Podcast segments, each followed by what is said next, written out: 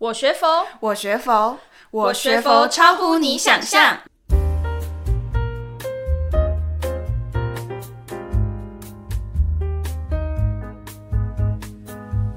欢迎来到我学佛超乎你想象，我是主持人刘云。我是 Casey，最近有收到许多佛光青年对于星云大师的追思的来信哦，所以想在这个地方和大家分享。第一封是来自会中佛光青年团的吴宏明，他想要分享一段与大师的回忆。记得某年在佛陀纪念馆举办的歌颂伟大的佛陀万人音乐会，当时全世界的佛光人都回台参与盛会。因此，音乐会分为两天两场来演出进行。我很有福报的，连续两天都担任主持人。还记得第一天音乐会时，大师出来跟大众开示。当时中间一个空档时，在我身边负责的主管很紧急的跟我说一句：“大师讲完了，谢谢大师哦。”当我说出感谢大师时，大师继续跟大众开示。原来大师只是换了一口气。这时我冷汗直接冒出，非常的自责，倍感愧疚。当天回去时，心里在想：哎，这应该是我在佛光山主持的告别作了吧？第二天下午到现场时，一位师姐调侃地说着：“宏明啊，你真的很了不起耶！佛光山只有你一个人有勇气打断大师说话。”当时听到这句话的我，心里更加的感到低落。此时，一位法师跟我说：“大师早上集合徒众时说，昨天主持人都很棒。大师想要肯定主持人，想要包红包给主持人。”听到这一件事情，当下所有的不安瞬时解开。事后想想，大师的观察力多么敏锐，感受到主持人当下的局促及不安，因此慈悲用智慧及正面赞赏肯定来化解我的愧疚及内心深处的自责。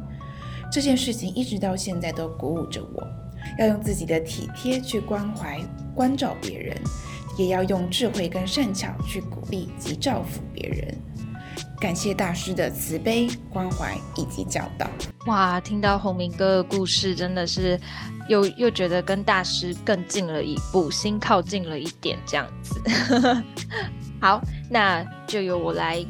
朗读我们第二封是来自三重佛光青年团团长石鹏年跟大师的故事。距离星云大师圆寂已经三个月了，呃，这段时间我们不停的在寻找星云大师的足迹，带领三重佛光青年团前往北投法藏寺、丛林学院精进修持的活动，还有三重一信堂等。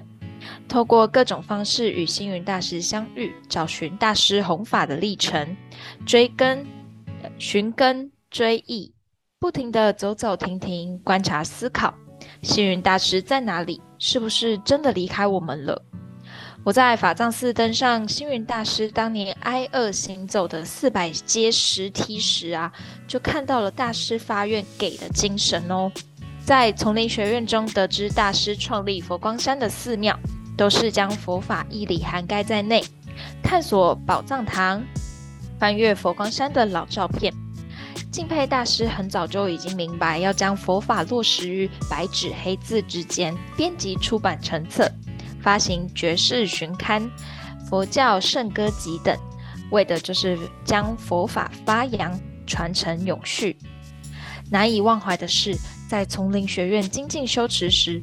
我站在红色圆门外石阶上的中庭时，望向远处眼前的景色，顿时发现大师一直都在这里，从未离去过。好似《法华经》告诉我们的“刹那即永恒”。对我来说，星云大师一直都在，从未离开。只要我们心中有大师，并秉持大师的精神理念，持续精进，大师将会跟着我们。走向永恒。谢谢鹏年的分享。第三封是来自会中佛光青年团的杨博义。第三封是来自会中佛光青年团的杨博义。回顾自己在佛光青年十年里，惭愧自己没有好好把握每次与大师接心见面、开示的时刻，好好感受那份法的重量，直到真正离别的时候才惊觉。自己正是因为大师筚路蓝缕的弘法辛苦。无论我们是去佛光山看花灯烟火，或是我们去各个道场游历活动，或是结识各国青年出国活动等等，如今才能享受着种种的甜美果实。感恩我可以站在大师巨人的肩上，让我不断成长、扩大视野，并用人间佛教让自己的生活始终充满着忙碌、欢喜与进步。大师在二零一三最后的嘱咐，真诚的告白提及：如果大家心中有人间佛教，时时奉行人间佛教。我想这就是对我最好的怀念，也是我所衷心的期盼。希望自己也可以时时谨记大师的这份嘱咐。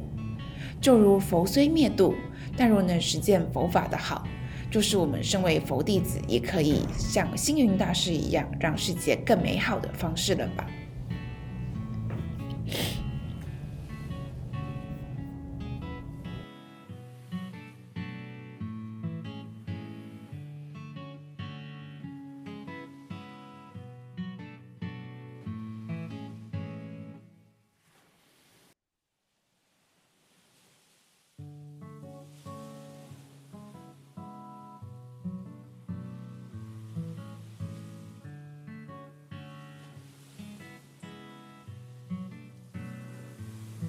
真的很感谢我们三位青年愿意将自己与大师的故事写下来，让我们在想念的同时，可以再次被这些小故事而感动。